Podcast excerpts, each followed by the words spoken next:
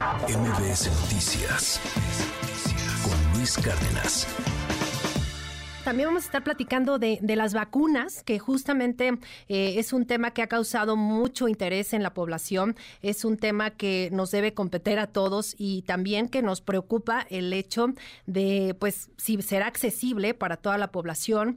Y bueno, pues la compra eh, de vacunas contra el COVID-19 en el mercado privado, pues sí, también va a representar un golpe al bolsillo de muchos, muchos mexicanos que lamentablemente pues no tienen las posibilidades de poder pagar esta, esta vacuna, incluso algunas familias no van a poder adquirirlas. Esto va a generar, pues, preocupación de, no estar protegidos con esta nueva vacuna que pues de alguna manera nos eh, protege, nos blinda de adquirir nuevas cepas de H, eh, del virus de COVID-19 y entonces vamos a estar platicando esta mañana y le agradezco enormemente que nos tome la llamada con Adriana Ortiales, ella es economista y financiera y me da muchísimo gusto saludarte Adriana, muy buenos días.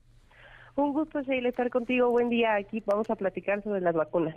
Pues sí, eh, fíjate que estaba revisando cifras eh, del CIEP, del Centro de, Investigación Económica y Presupuestaria, y, pues el gasto que representa, por ejemplo, para familias mexicanas el tema de, la salud, representa por lo menos eh, de manera trimestral en una familia promedio unos 1.345 pesos.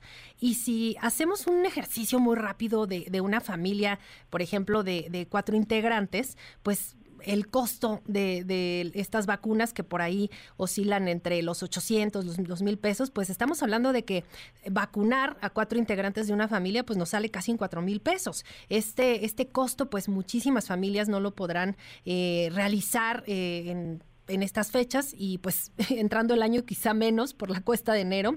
Y, pues cuéntanos un poquito tú qué perspectiva tienes de, de los costos, de, de, cómo podemos hacer frente a este, a este gasto.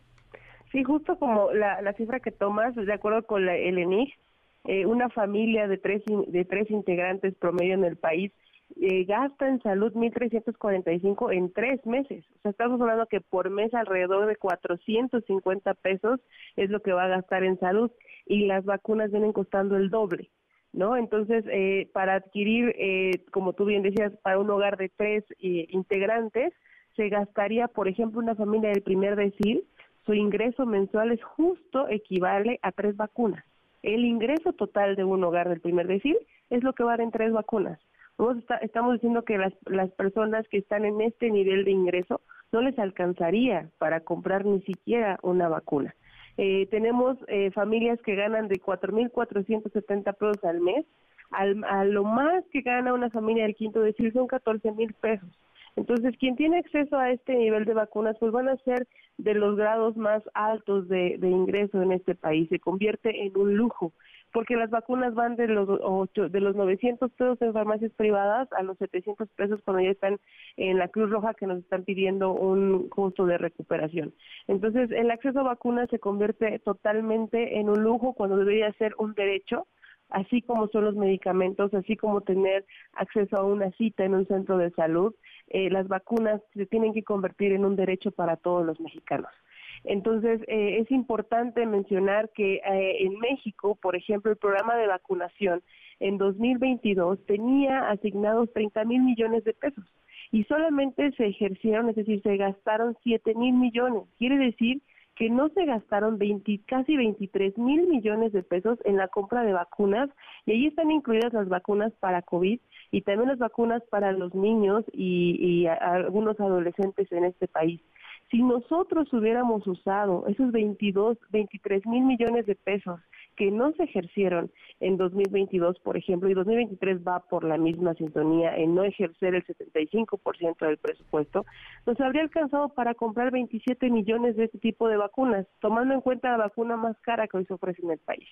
Entonces, con este subejercicio podríamos haber comprado 27 millones de vacunas que alcanzarían para cubrir a toda la población mayor de 50 años. Es decir, le podríamos garantizar al menos una vacuna a todos los adultos mayores a 50 años. O podremos garantizarle igual una vacuna a todas las mujeres de este país mayores a 35 años. Me estoy yendo solamente sobre los grupos vulnerables, eh, personas tercera edad y mujeres en este país. Simplemente con ese, ese subejercicio. Y para 2023 vamos a tener también, como van las cifras, no se está gastando todo el presupuesto asignado a vacunas. Entonces no no no es justo que ahora nosotros los mexicanos tengamos que destinar 40% en promedio de nuestro de nuestro ingreso para poder comprar una vacuna cuando debe ser un derecho y que además dinero hay. Claro, y, sobre todo que pues es inexplicable, ¿no? El por qué no se no se ejerce este presupuesto cuando pues ahí están las vacunas, ¿no? las farmacéuticas tienen disponible por lo menos pues estas dos que ya tenemos y, conocimiento de que se pueden empezar a, comercializar eh, de manera eh, pública, eh, de manera fácil en, en, las farmacias, pero pues no, no el gobierno, ¿no? Y, hace unos minutitos en, el resumen platicábamos que, eh, por ejemplo, aquí en la Ciudad de México, la secretaria de Salud, Oliva López, dice que pues es suficiente con las vacunas que, que se tienen de Sputnik y Abdalá para vacunar a la población vulnerable, porque pues la cepa que de alguna manera protege, pues es es digamos la, la que se requiere, ¿no? Cuando pues vemos que en otros países eh, en el mundo pues la, la población tiene acceso y obviamente pues hablamos de un contexto económico completamente distinto, pero pues como bien dices, aquí no hay más que pues o ahorrar o esperar a, en muchas en muchos casos esperar a tener este recurso para que puedan eh, vacunarse. Así es, y entonces estaríamos hablando como de categorías de mexicanos, ¿no? Eh, los que van a un centro de salud, si bien les va, pues tendrían este tipo de, de, vacunas que, como tú lo dices, pues a nivel internacional no son tan buenas como las que se están vendiendo en, en privado, ¿no? Y quien tenga el dinero suficiente, pues va a tener acceso a este tipo de vacunas. Ahora, si las vacunas que se dan en el sector salud, si es que alcanzan, si es que llegan, eh, no van a poder cubrir eh, con tal eficacia, podría, podría decirlo, a todos los mexicanos. Y viene el gasto que tendrían que hacer este, eh, las personas que se vacunen con este tipo de vacuna, pues el gasto de tener que ser hospitalizados o los medicamentos que tenían que adquirir en caso de que la vacuna no fuera eficiente en su cuerpo. Y recordemos que tan solo en 2018 teníamos 39 millones que no eran derechohabientes, es decir, personas que no tienen acceso ni siquiera a estas vacunas. Y para 2022 ya eran 54 millones de mexicanos que no contaban con una afiliación a un sector salud público. Entonces vamos a dar todavía que hay un sector más grande, al menos hay 15 millones más de personas que en 2018 que no van a tener ni la vacuna que se vende en una farmacia, ni la vacuna que se da en un centro de salud o a través de eh, este de, algún eh, lo que quedó en lugar de bienestar de el INSABI, que ahora es bienestar y pues estos 15 millones ni siquiera tienen eso, ¿no? Entonces creo que ahora etiquetan a, a, nos etiquetan a los mexicanos en función de lo que podemos adquirir y además trasladan esta obligación que es del Estado de garantizar, que es el derecho a la salud, lo trasladan a los eh, a, nosotros como individuos a ser responsables de nuestra salud cuando al ser partícipes de la economía a través de sus impuestos tenemos garantizado este derecho. Y, y, pues este punto que comentas eh, al inicio me parece fundamental, que es eh, el, la necesidad de restringir quizá el, el acceso a medicamentos a otro tipo de tratamientos, pues para dar prioridad a la vacuna. Eh, por ejemplo, un, paciente con, diabetes que constantemente tiene que estar comprando medicamento y, que muchas veces también, y, ahora toco este, este otro punto del desabasto, pues muchas veces eh, incluso quienes tienen acceso a servicios de salud pública, pues tienen que comprar sus propios medicamentos cuando no los hay en el sector eh, público y pues imagínate, el gasto se les duplica e incluso hasta se les triplica Así es, o sea, tenemos que en 2019 de cada 100 mexicanos que acudían a surtir su receta, eh, el, el 80% regresaba a casa con su receta completa Hoy es el 62% los que regresan a casa con una receta completa. Entonces tenemos una deficiencia en medicamentos en caso de que esto se complique, tenemos una deficiencia en tema de cobertura del esquema completo de vacunación, porque dentro del programa de vacunación tenemos, eh, lo vuelvo a mencionar, las vacunas COVID y las vacunas para eh, los, los niños menores de un año. Va a pasar como en 2021 y 2022 que no hubo vacunas para niños menores de un año y entonces tenías que ir al sector privado donde te costaba 400, 800 pesos la vacuna. Entonces dejaste descubiertos a una gran cantidad de niños con esta vacuna cuando nuevamente es tu obligación como Estado garantizar la salud de todos los mexicanos. Así es, y también eh, fíjate que en días pasados, eh, a finales de la semana pasada, platicábamos con un médico que nos comentaba que también en hospitales ¿no? y en consultorios privados también tendrán ellos la posibilidad de, de vacunar pero nos compartía que obviamente pues ellos al comprar menor volumen de, vacunas pues el precio se incrementaría. Entonces él hablaba de que pues en promedio una vacuna aproximadamente estaría costando hasta 1.400 pesos. Entonces de estos 800 eh, a 1.000 que calculamos en, en, estas farmacias que ya la están eh, utilizando y que ya se está vacunando pues se sube hasta 1.400. Entonces eh, de alguna manera pues el gasto no, no baja, sino que sube. Y también por otro lado, como también comentabas, eh, Cruz Roja Mexicana, que está abriendo esta otra posibilidad, ya nos darán los detalles en, en estos días, de, todavía no conocemos el costo, lo que sabemos es que será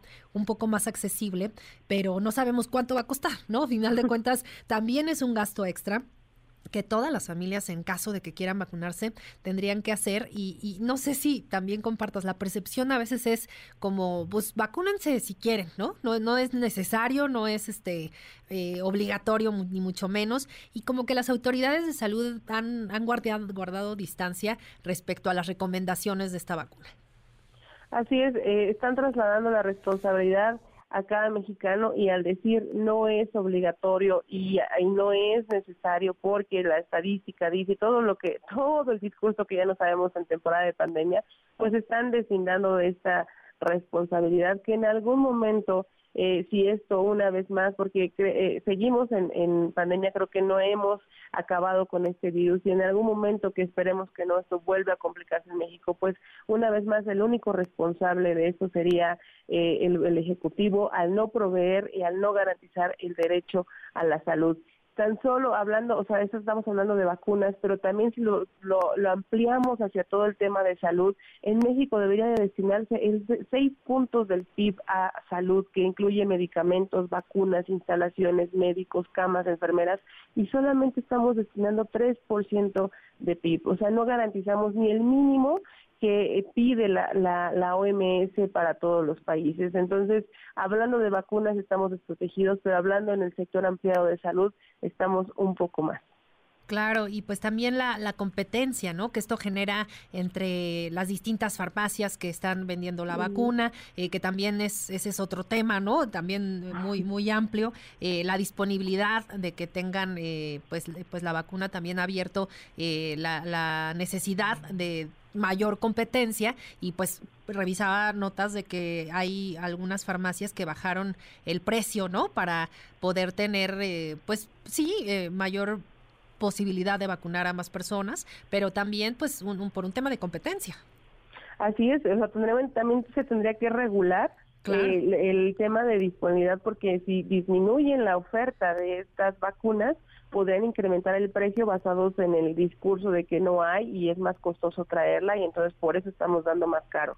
¿No? Hoy eh, en México ha crecido mucho este modelo de, de, de, farmacias, sobre todo los que tienen consultorio adyacente a, estas mismas y no están siendo reguladas. En 2021 teníamos este alrededor de, de o sea, cada, cada eh, perdóname, de 2021 a 2023 este tipo de consultorios crecieron 30% y no están siendo regulados. No sabemos si cuando una persona llega con cierta enfermedad las, eh, los medicamentos que le están recetando son los que realmente necesita o son los que la farmacia requiere venderle al paciente y eso incrementa el gasto de bolsillo en, el, en, el, en la persona. Lo mismo va a pasar si no, si continuamos sin regular este tipo de farmacias, en que no sabemos con base en qué están estimando el precio si es en realidad por el tema de oferta, si es por un tema de competencia, si es el precio que debería ser a nivel mundial. Entonces es importante que además de, garantizar el acceso a la vacuna y que comiencen a fiscalizar el tema de las farmacias que van a estar dando esta vacuna para que en la mayor medida pues el precio sea el justo. Y es, pues hay muchos temas, eh, sin duda muy amplio el asunto de las vacunas, lo que comentas de las farmacias. Vamos a estar dando seguimiento porque, bueno, esto de alguna manera es el principio, ¿no? De lo que estaremos viendo, eh, incluso y nada más toco rapidísimo el punto de que también ha habido eh, desabasto eh, y se ha documentado de, de, otro tipo de vacunas. Entonces, más adelante, sin, sin, duda alguna, pues la población tendrá que buscar eh, por sus propios medios dónde, dónde vacunarse. Así es, y, y, no, lo he dicho muchas veces en tu programa, en este momento no es justo que esa sí. responsabilidad se pase a los mexicanos, es responsabilidad del Estado garantizar la salud para cada uno de nosotros. Así es, pues muchísimas gracias por estos minutitos para MBC Noticias, Adriana Ortiales, economista y financiera.